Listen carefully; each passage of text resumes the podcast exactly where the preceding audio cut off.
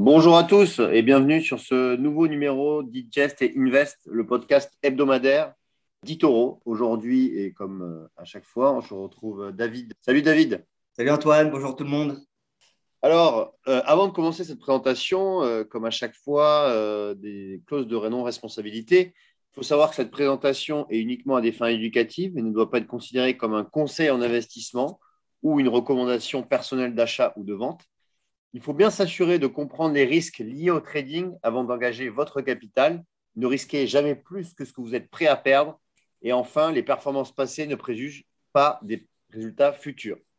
Voilà, euh, ça c'est dit. Donc, on va pouvoir démarrer euh, et entrer dans le vide. Les marchés, euh, c'est vrai, ont bien rebondi la semaine dernière. On a eu des performances entre 3 et 4% sur la, majorité des indices. Mais ce début de semaine est un petit peu compliqué. Le CAC est, redescendu euh, au-dessous des, 7000 points. On a cette pression euh, au niveau euh, sanitaire hein, et ces craintes au niveau de Omicron. Qu'est-ce que tu peux nous en dire? Quelle est ta, vision des, marchés actuellement? Bah Alors, tu l'as très bien dit, on était reparti en, hausse en ce, début, en ce début de mois, justement. Et puis, on est, venu, on est venu corriger pour le CAC 40, on est venu corriger juste un peu au-dessus des, des 7000 points. Et puis, euh, pour les indices américains, c'est aussi euh, le même euh, scénario. Par exemple, pour le Nasdaq, on est venu corriger aux, alentours des, aux alentours des 16 000, des 16 500 points. Et depuis, on a une performance négative. Alors, il y a plusieurs raisons qui expliquent ça. Il y a, comme tu l'as très bien dit, il y a les craintes sanitaires hein, avec le variant Omicron qui a fait son apparition. Et donc, on a peur et les investisseurs anticipent et ont peur justement d'un éventuel, euh, éventuel reconfinement. Donc ça inquiète un peu les marchés. Et puis aux États-Unis, on a aussi une autre raison qui euh, inquiète les marchés, c'est l'inflation. Euh, l'inflation qui est un, débat maintenant depuis la crise de, Covid et l'inflation qui s'est retrouvée assez élevée cette année, parce qu'on est à plus de 6%. Alors que pour rappel, dans une économie euh, en, développement, une, inflation normale, elle, devrait tourner autour de, 2%. Donc on est quand même largement au-dessus. Et donc on a les, banques centrales qui vont utiliser euh, tous les outils qu'ils ont à leur disposition pour essayer de réduire cette inflation, justement. Et donc, on a déjà commencé la baisse des rachats d'actifs. Ça a commencé, on en avait déjà parlé dans le podcast de la, de la semaine dernière, mais euh, ça devrait euh, s'accélérer, cette euh, baisse de rachat d'actifs. Et donc, on devrait aussi avoir une hausse des taux potentiels qui devrait être plus rapide que prévu. Et donc, ça inquiète les investisseurs et les, et les marchés. Et donc, on a des marchés qui, qui chutent. donc, on a aujourd'hui, en, ce début de semaine, on a par exemple le Nasdaq qui perdait presque 2,5%, qui se retrouve aux alentours des, des 16 000 points.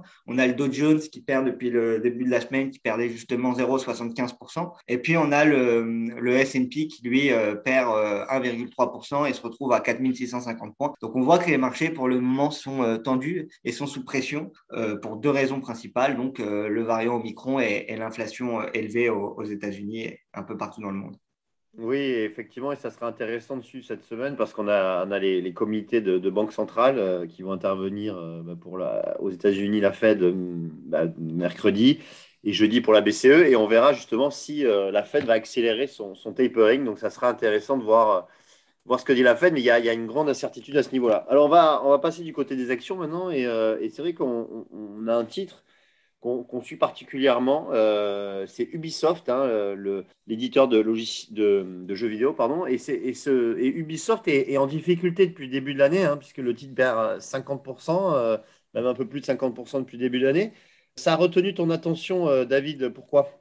Alors cette semaine notamment parce qu'ils ont euh, annoncé la semaine dernière euh, le lancement justement de leur plateforme NFT Quark. donc les skins in-game seront désormais sous forme de NFT et ça a été plutôt bien accueilli par le marché hein, parce que le cours gagnait 30% à la suite de cette annonce mais ça a été très très mal accueilli par la communauté d'Ubisoft hein, notamment sur YouTube. La vidéo de l'annonce a été une des vidéos les plus dislikées justement de, YouTube et donc Ubisoft qui est euh, en grande difficulté euh, depuis ce début de l'année. Hein. Pourtant, ils avaient profité de la, pandémie de coronavirus. Hein. Ça avait été bénéfique à l'ensemble de l'industrie du, jeu vidéo. Mais là, on, voit qu'on a euh, justement de, on a du mal justement à, retrouver de telles performances. Donc Ubisoft, ils sont en, chute de justement de plus de 40%, de plus de 45% depuis le, le 1er janvier. Et puis, si on prend par rapport à son sommet, hein, son sommet qui était euh, le 21 janvier et qui se retrouvait euh, à un peu plus de 88 euros. On perd même plus de 50% sur le cours.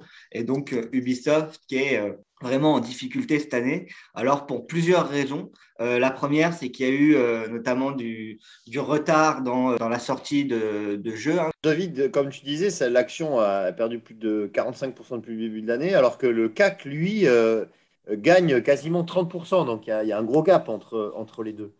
Non, exactement. Donc, comme, je le disais, il y a eu des, retards dans, certains jeux AAA. Donc, euh, on a eu notamment le retard dans le jeu Skull Bone, euh, qui devait être un, jeu AAA et qui devait euh, justement réaliser pas mal de, recettes. On a eu aussi l'abandon de. Ils avaient annoncé il y a quelques années l'objectif de sortir quatre jeux à plus de 400 millions de recettes chacun euh, d'ici les, prochaines années. Et ça a été, ça a été abandonné par Ubisoft. Et donc, on, a eu beaucoup de jeux qui ont, justement retardé leur, leur sortie. Hein. la seule sortie majeure qu'il y a eu pour Ubisoft en 2021, ça a été Far Cry 6 d'ailleurs, qui a été un, succès euh, en termes de vente, mais qui malheureusement n'a pas permis au, cours de se, de se reprendre.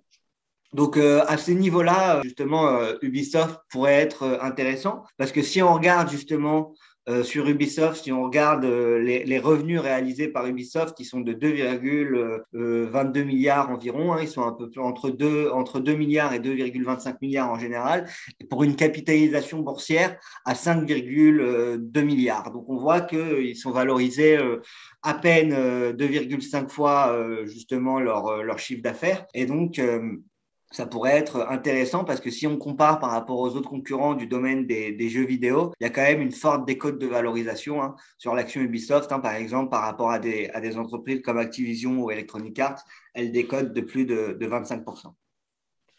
Oui, donc c'est assez, considérable et donc il y aura peut-être une opportunité justement euh, en, 2022 pour, Ubisoft. Alors on va, on va traverser euh, l'Atlantique et euh, on va aller du côté des États-Unis et notamment du côté d'Apple, parce que Apple euh, fait les gros titres récemment, et euh, notamment parce que justement le Apple pourrait dépasser pour la première fois de l'histoire hein, la capitalisation des 3000 milliards de dollars. Exactement, Apple qui a la plus grosse capitalisation en, bourse, hein, qui, a, dépassé Microsoft euh, il, y a, il, y a, désormais quelques semaines, et donc qui a frôlé les 3000 milliards de capitalisation boursière hier. Euh, Apple qui est en, forte hausse depuis le, début de l'année hein, et qui profite euh, de, l'engouement justement euh, qu'il y a autour de ces, téléphones, de ces iPhones. D'ailleurs, ce qui est intéressant de noter au, niveau des, iPhones, c'est qu'aujourd'hui, la, demande des iPhones, elle, est même, elle commence à devenir supérieure à, l'offre. Donc, Apple est une belle entreprise. Il y a eu justement plusieurs analyses qui ont relevé leur objectif de cours, notamment JP Morgan qui a relevé son objectif de cours à, à 210 dollars et donc ça profite au cours. Apple qui a aussi euh, plusieurs innovations encore en, poche. Hein. On attend notamment les Apple Glass qui devraient être annoncés euh, d'ici euh, d'ici l'été. Et donc les, Apple Glass qui pourraient venir concurrencer. On parle souvent de métaverse justement dans cette émission et qui pourraient venir concurrencer Oculus et les autres projets justement et devenir un acteur du, du métaverse. On a aussi l'Apple Car euh, qui est, très attendu, hein, euh, et notamment euh, dans le domaine des véhicules électriques et des véhicules qui se conduisent tout seuls, l'Apple Car pourrait être aussi un, succès. Donc, il y a plusieurs raisons qui expliquent la, la super performance d'Apple depuis maintenant presque trois ans. Et donc, on a un, un, objectif de cours qui se maintient au-dessus des, des 200 dollars. Alors, ce qui est assez intéressant de noter, c'est que Apple, aujourd'hui, à elle toute seule, elle vaut quand même plus que l'ensemble du, CAC 40. Donc, euh, si on regarde l'ensemble du CAC 40, les la totale valorisation de l'ensemble des boîtes du CAC 40, elle s'élève aux alentours des 2600 milliards de, dollars. Et donc, Apple, on est presque à 3000 milliards de capitalisation aujourd'hui. Donc, c'était intéressant de, il y a aussi eu les, euh, écouteurs d'iPhone, euh, les AirPods qui ont très bien, qui ont très bien fonctionné. Et donc, Apple qui continue de, tirer son, épingle du jeu. Oui, c'est assez impressionnant. Hein. C'est vrai qu'on se dit qu'une société vaut la, les, les, 40 plus grosses sociétés françaises. Donc, c'est impressionnant. Et en termes de performance, Apple est, est en hausse de 30 32% depuis le début de l'année. Donc, c'est toujours une, société qui performe. Hein. Elle progresse même de 500% sur les cinq dernières années. Donc, vous voyez, c'est une performance euh, régulière. Alors maintenant, euh, il y a aussi des entreprises euh, aux États-Unis qui, publient. on a d'abord FedEx hein, qui va publier prochainement. Exactement. Donc, on aura deux entreprises qui vont publier ce jeudi. Donc, on aura FedEx et on aura Adobe. Adobe qui est euh, la maison mère justement de, Photoshop. Hein. Mais euh, pour FedEx, on s'attend, euh, on s'attend justement à un bénéfice de 15,27 dollars par action et un chiffre d'affaires qui devrait s'élever aux alentours de 22,41 milliards de, dollars. Alors FedEx qui est dans la difficulté depuis le début de l'année, qui perd, si on regarde sur les six derniers mois, qui perd un peu plus de, de, 15% et qui justement est en, est en difficulté, notamment à cause de les problèmes dans la chaîne d'approvisionnement.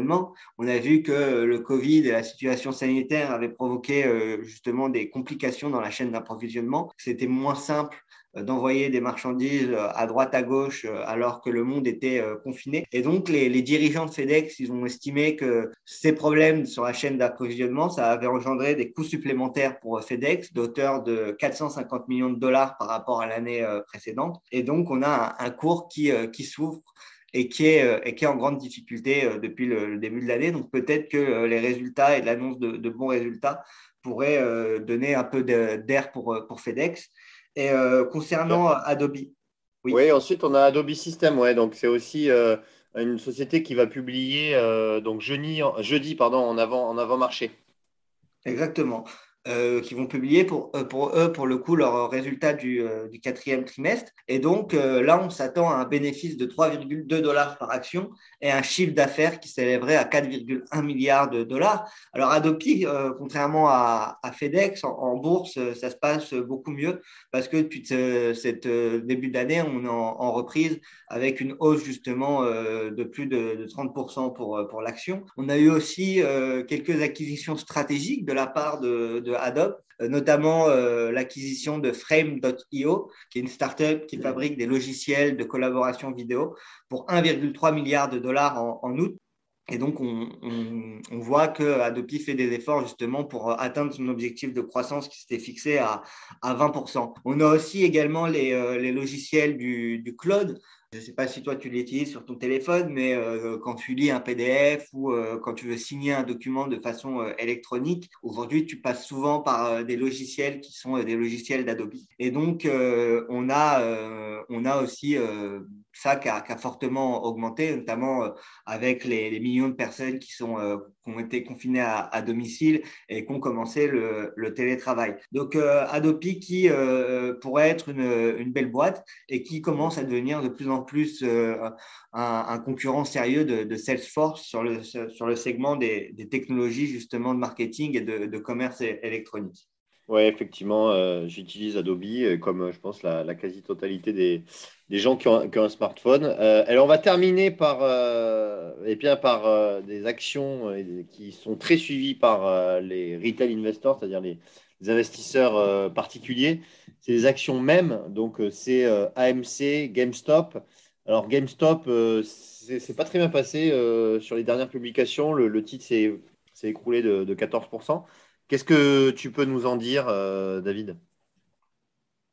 Alors, c'est 14% euh, à l'annonce de ces résultats, mais ça pousse les pertes depuis le début du mois justement à, 30% pour euh, GameStop. Ah et c'est un peu euh, et c'est un peu pareil pour AMC. On est à, ces deux actions sont à des baisses justement de, plus de 30%. Donc comme tu l'as très bien dit, GameStop et AMC, c'est des actions qui ont fait fureur notamment en, début d'année et que si on regarde par rapport aux performances de, début d'année, on reste quand même en forte hausse hein, parce qu'on est en hausse de plus de, de 1000%, enfin de presque 1000% pour euh, AMC et de plus, euh, et de, plus de 600% justement pour, euh, pour GameStop. Donc, comme je le disais, c'était retrouvé en, début d'année justement, c'était les actions même qui, avaient, qui étaient devenues un, sujet de mode et qui avaient attiré des milliers de traders indépendants justement sur, sur ces actions et qui venaient notamment en raison d'un forum Reddit qui s'appelle Wall Street Bet et dont l'action était euh, évoquée et les gens ont ensuite, euh, suivi la, ont ensuite suivi la mode. Mais depuis peu, on a des investisseurs qui commencent à, s'inquiéter euh, avec des investisseurs qui retirent justement leur, leur bid de, ces deux actions.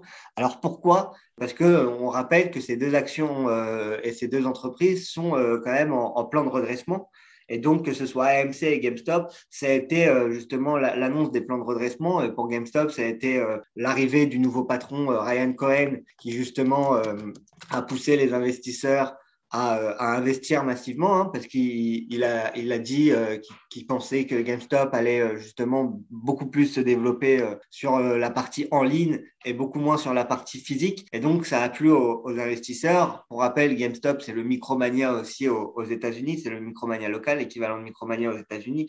Et donc, ça a rappelé tout un côté nostalgique à ces investisseurs qui étaient quand même souvent jeunes. Mais on commence à avoir des, des, doutes sur les plans de, de redressement justement de ces, ces deux entreprises on attendait justement de voir Ryan Cohen euh, prendre la parole lors de l'annonce des résultats de, GameStop la semaine dernière, malheureusement, ça ne s'est pas fait. Et donc, les, investisseurs ont, peu apprécié justement ces nouvelles. Et donc, comme tu le disais, le, titre a perdu 14% euh, à la suite de ces, euh, de ces résultats et plus de, plus de 30% depuis le début des mois. Et c'est exactement la même pour AMC. Et AMC, c'est une chaîne de cinéma aux, États-Unis qui est aussi une, action, une action même. Donc, on voit que pour le moment, euh, l'engouement, en tout cas, euh, même si l'engouement est toujours très fort au niveau des investisseurs euh, particuliers, on voit en tout cas que les actions ont du mal à retrouver leur, des, belles performances et elles sont en, recul. Mais si on reprend depuis le début de l'année, on est quand même à, des hausses assez impressionnantes. Et puis, il ne faut pas oublier que si les actions reculent, pour ceux qui souhaitaient absolument rentrer sur ces actions en, début d'année pendant la frénésie du forum Reddit, euh, ça pourrait être justement des, prix d'entrée qui, euh, qui s'avéreraient euh, intéressants si on croit à ces actions au long terme. Oui, toujours est-il qu'il faut prendre des précautions parce que c'est quand même des actions qui sont très volatiles. Donc, si vous investissez dessus, vraiment, pas investir tout son capital et euh, investir euh, voilà, des, quantités plutôt euh, mesurées. Bon, mais, ce podcast touche à, sa fin, pardon, et merci David pour tes éclairages sur toutes ces valeurs et, aussi sur les marchés. Et on se retrouve la semaine prochaine pour un nouveau numéro, et le dernier numéro d'ailleurs de l'année de Digest et Invest.